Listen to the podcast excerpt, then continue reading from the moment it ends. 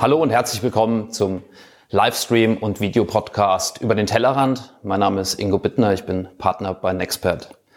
Wir sind im März 22 ähm, mit diesem Format gestartet. Äh, damals haben wir die, den Ukraine-Krieg und die Auswirkungen auf Unternehmen und die Wirtschaft äh, behandelt und wir sind schon ein bisschen stolz, dass wir bis heute äh, dieses Format beibehalten haben. Ähm, wie immer steht es unter dem Motto Zukunft wird mit Mut gemacht. Ähm, wie Sie wissen, ähm, nicht die Großen schlagen die Kleinen oder die Langsamen ähm, verlieren gegenüber den Großen, sondern die Mutigen werden die Zauderer schlagen.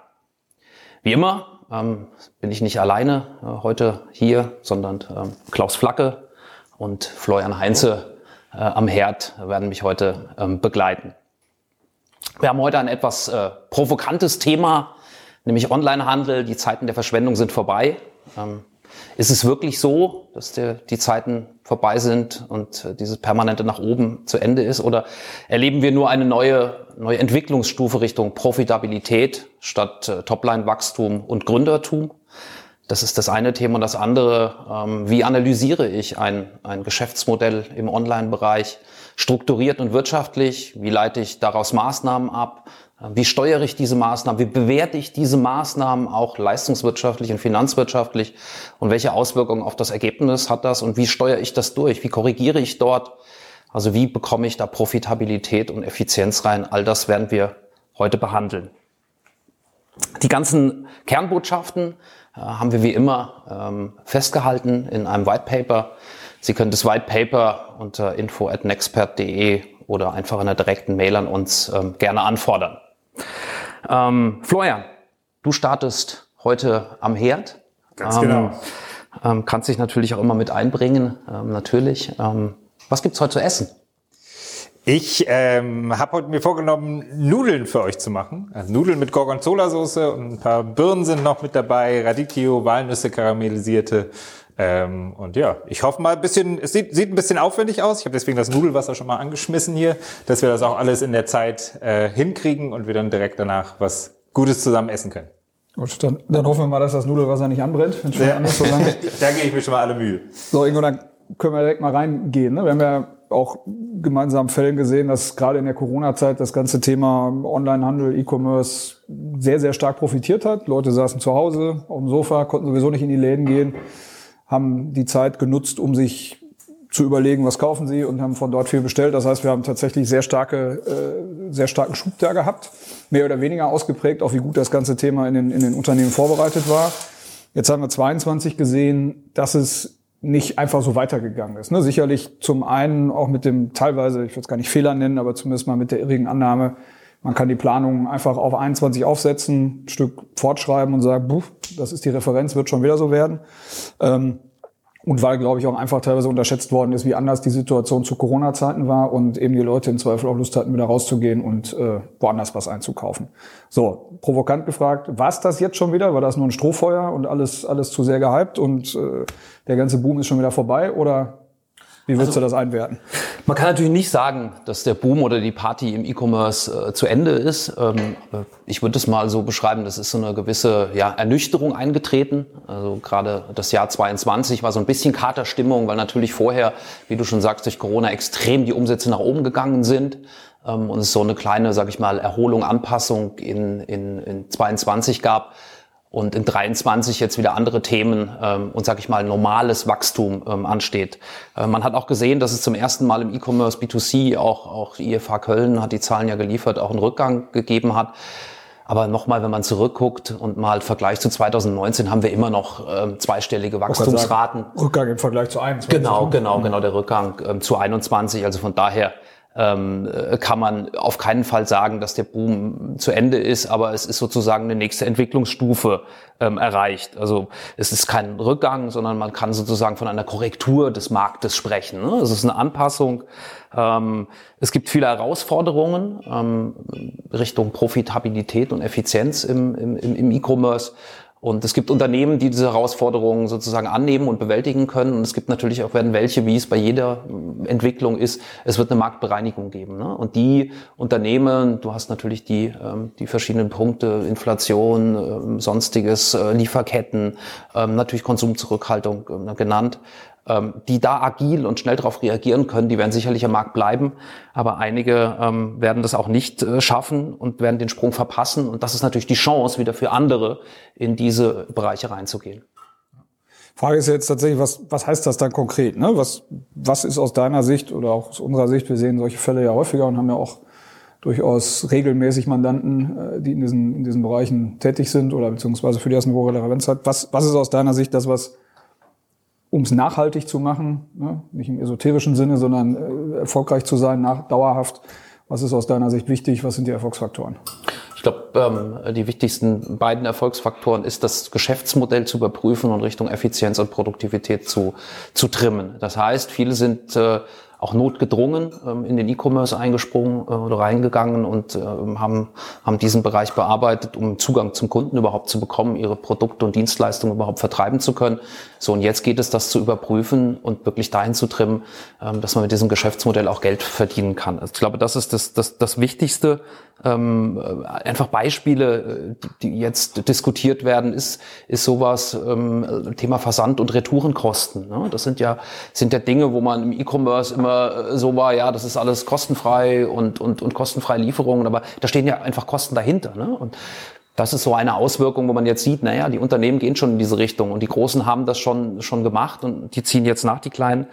Dann das Thema, es gibt einfach weniger Startups ne, in dem Bereich. Also insgesamt gibt es weniger Startups, aber auch im Bereich E-Commerce. Ne? Also das ist einfach schwieriger geworden. Auch die, die Gelder und Investitionen in dem Bereich werden geringer. Ähm, und natürlich auch so ein Thema von Harmonisierung von Systemen. Ne? Also äh, man muss gucken, wie viele Systeme brauche ich da überhaupt. Technik ist was, was ist ein Kostentreiber in dem Bereich. Wie kann ich das zusammenfassen? Muss ich es immer so komplex und kompliziert machen und verschiedene Systeme haben oder habe ich so All-in-One-Lösungen? Das sind so Diskussionen im Moment, die in diese, in diese Richtung gehen. Aber nochmal, Geschäftsmodell überprüfen, Profitabilität, Effizienz. Apropos äh, komplex, Florian. Da schmilzt, der, da schmilzt der Käse über dem Nudelwasser? Ja, ja, das war die Idee. Mal gucken, ob das auch wirklich so klappt. Bis jetzt ist äh, ja das ist noch zu komplex anscheinend. Ähm, ja, aber das wird schon werden.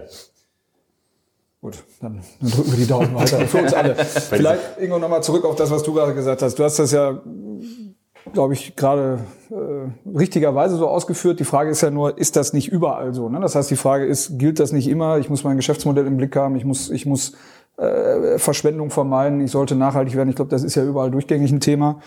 Auch das ganze Thema Harmonisierung, äh, Konsolidierung oder, oder Konsistenz von Systemen.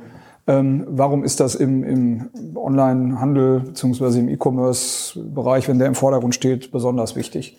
Grundsätzlich absolut richtig. Grundsätzlich ja. Ähm, Im Bereich E-Commerce ähm, haben, haben viele oder einige Unternehmen nicht diesen Reifegrad. Man wollte erst äh, schnell die Time to Market ähm, ähm, erreichen ähm, und Topline-Wachstum. Und jetzt muss man sozusagen diese, diese Einflüsse und Veränderungen ähm, mit, mit einpreisen. Und das führt in manchen Unternehmen ähm, einfach zu einer Krisensituation. Ne? Also zumindest im Bereich E-Commerce, jüngere Händler im Bereich auf E-Commerce ähm, haben noch nicht die Erfahrung in den Krisen. Es gibt keine Notfallpläne. Ähm, wie kann ich, kann ich das Geschäftsmodell auf Effizienz trimmen?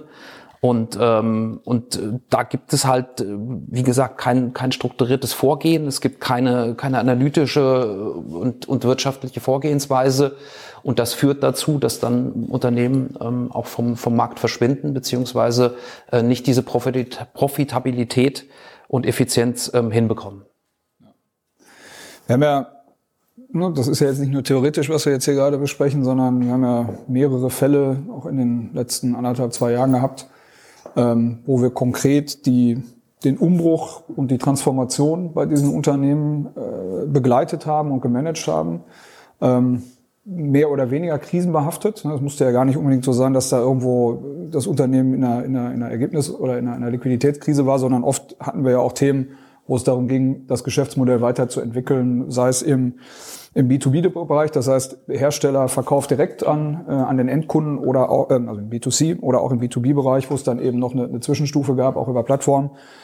Lass doch mal drauf eingehen und auch vielleicht unsere, unsere Zuhörer und Zuschauer mitnehmen, wie gehen wir konkret an solche Fälle dran und was hat sich da auch bewährt. Du machst das ja auch relativ Vollzeit und umfangreich und intensiv dann äh, an vorderster Linie. Genau, genau. Also wir, wir haben ähm, da ein, ein Modell, was wir, was wir heranziehen, um wirklich strukturiert auch durchzugehen, ähm, auch dann Schwachstellen aufzudecken. Ähm, das würde ich Ihnen jetzt gerne einfach mal, mal, mal präsentieren, einfach mal gerne durchgehen, damit Sie ein Gefühl für unsere Vorgehensweise bekommen. Ähm, also auf Folie 1 ähm, sehen wir oben das Modell ähm, von oberster Stelle einfach mal, man muss erstmal einsteigen, Strategie, Geschäftsmodell. Darunter fällt natürlich, habe ich überhaupt eine E-Commerce-Strategie, habe ich ein Konzept, diese Strategie umzusetzen, äh, wie sieht das Geschäftsmodell aus, welche Customer Needs gibt es, welche Jobs to be done ähm, haben wir zu erfüllen. Liegt das vor, hat man sich da überhaupt schon drum gekümmert? Ähm, die zweite der zweite Bereich ist äh, Thema Management, Organisation und Kultur. Ähm, da kümmern wir uns natürlich drüber, gibt es überhaupt eine E-Commerce-Organisation, gibt es Rollen, ähm, gibt es dort Management-Führungsgrundsätze, sind die finanziellen Ressourcen und personellen Ressourcen da, ähm, ist das Teil einer Planung, wie ist sozusagen das in die Organisation eingegliedert, wie ist die Zusammenarbeit mit, mit, mit externen, internen? Welche technischen Möglichkeiten hat man? Und dort können wir einen Reifegrad ähm, ähm ermitteln. Der dritte Bereich ist der ganze Bereich des Marketings, den wir uns angucken, der sehr stark KPI gesteuert ist, ähm, wo wir natürlich gucken, welche KPIs ähm, liegen vor und wie sind die im Branchenvergleich? Wo sind da Potenziale in den einzelnen Bereichen? Also klassische Begriffe wie Suchmaschinenoptimierung, SEO, SEA, Thema E-Mail, Newsletter Marketing, Social Media oder Social Commerce Bereich und, und, und. Ähm, da haben wir natürlich Referenzwerte, wir haben Tools, um das zu ermitteln, um, um zu sehen, wo stehen wir da um dann halt da auch Maßnahmen ähm, abzuleiten. Ähm, aber auch dort könnte man sagen, na ja, das machen ja E-Commerce-Unternehmen sowieso, das ist ja völlig selbstverständlich. Ähm, da im alten Motto, ähm, man sagt das bei Henry Ford, 50 Prozent der Werbung ist erfolgreich. Ich weiß noch nicht, welche 50 Prozent das sind. Ähm, eine aktuelle Studie auch wieder IFA Köln sagt, dass dass etwa 50 Prozent der, der, der E-Commerce-Unternehmen nicht ausreichende KPIs im Marketing und im Online-Marketing haben, um die richtigen Maßnahmen abzuleiten. Ähm, also da gibt es noch Riesenpotenzial nach oben. Ähm, und und äh, das, das denkt man immer nicht, aber in der, in der Realität ist das so. Der vierte große Bereich ähm, ist das ganze Thema Digital Commerce. Also welche Vertriebskanäle habe ich denn eigentlich im, im E-Commerce? Welche nutze ich denn und welche nutze ich nicht? Das sind ja dann die Maßnahmen oder Chancen nach oben hin. Eigener Online-Shop ist nur eins, Marktplätze, ähm, aber auch die Verbindung im, im, im Omni-Channel mit Ladengeschäften und, und, und. Also da gibt es ganz, ganz viele, ähm, viele Möglichkeiten und halt auch Zukunftsperspektiven, Virtual Commerce, Metaverse, wie es alles heißt. Ähm, das sind, sind natürlich Punkte, die man sich anschaut und, und Chancen auch daraus ähm, ja, ableiten kann. Die nächsten Folie ähm, gehen wir dann in den Bereich des Online-Shops rein, gucken uns den Online-Shop natürlich an, ähm, in den verschiedenen Bereichen Attention, Engagement, Conversion, Fulfillment und Retention. Ähm, wo stehen wir da? Da gibt es auch viele, viele KPIs. Ist man da gut aufgestellt? Ähm, wo sind noch Potenziale? Ähm, in, den, in diesen Bereichen von den Produkten über die Navigation, irgendwie Filter ähm, und, und, und, ähm, Empfehlungsmöglichkeiten, Personalisierung, äh, die ganzen virtuellen Dinge, Videoberatung, wie auch immer, ähm, was es da alles, ähm, alles gibt. Ähm, schaut sich den Bereich äh, Bestellung, Zahlung an und natürlich das ganze Thema Abwicklung, Fulfillment Distribution ähm, hinten raus und äh, dann auch Richtung Customer Management, After Sales Kommunikation. Ähm, wie bin ich da? Wie mache ich das? Äh, immer habe ich die Möglichkeit, nutze ich die und wie effizient ist die? Ne? Welche Kosten sind da? Wie stelle ich das Gesamte auf?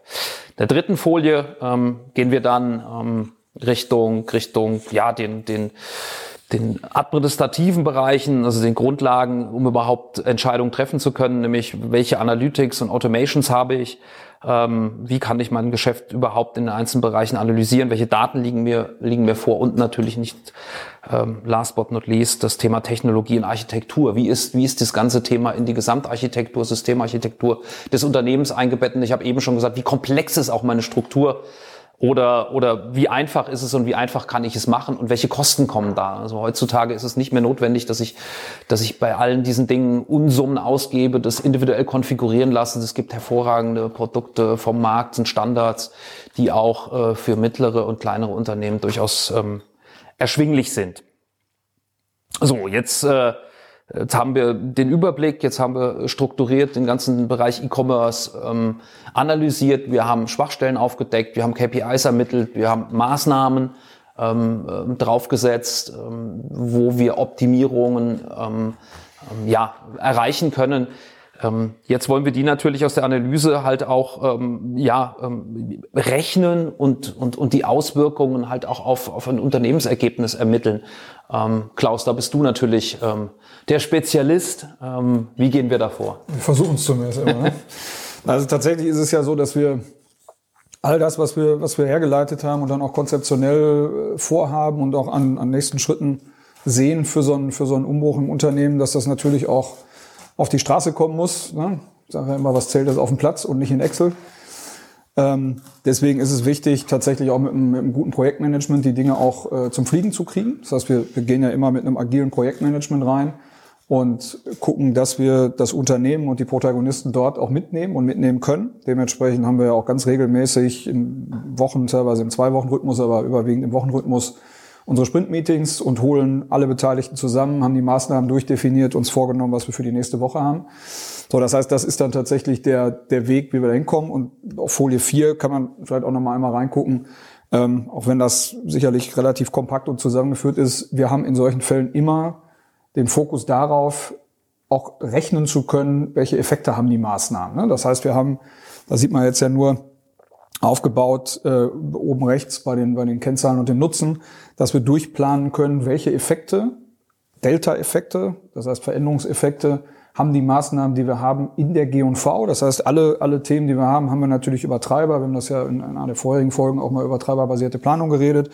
Wir gucken uns natürlich an und sagen, welche Conversion Rate haben wir im Moment? Welche können wir über die Maßnahmen isolieren und sagen, was passiert dadurch?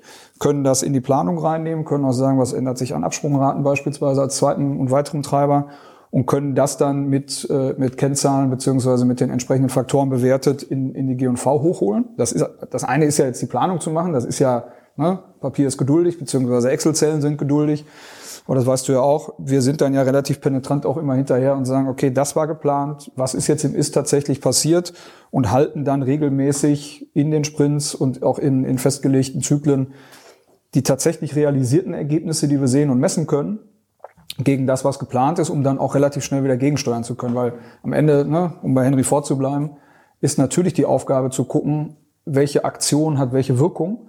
Und da sind wir mit der Erfahrung der ganzen Projekte, die wir gemacht haben und auch mit den, mit den Tools und Methoden, die wir haben, denke ich, gut aufgestellt, dass wir das relativ gut nachhalten können und dadurch dann auch immer sehr, sehr engmaschig nachsteuern können. Mhm.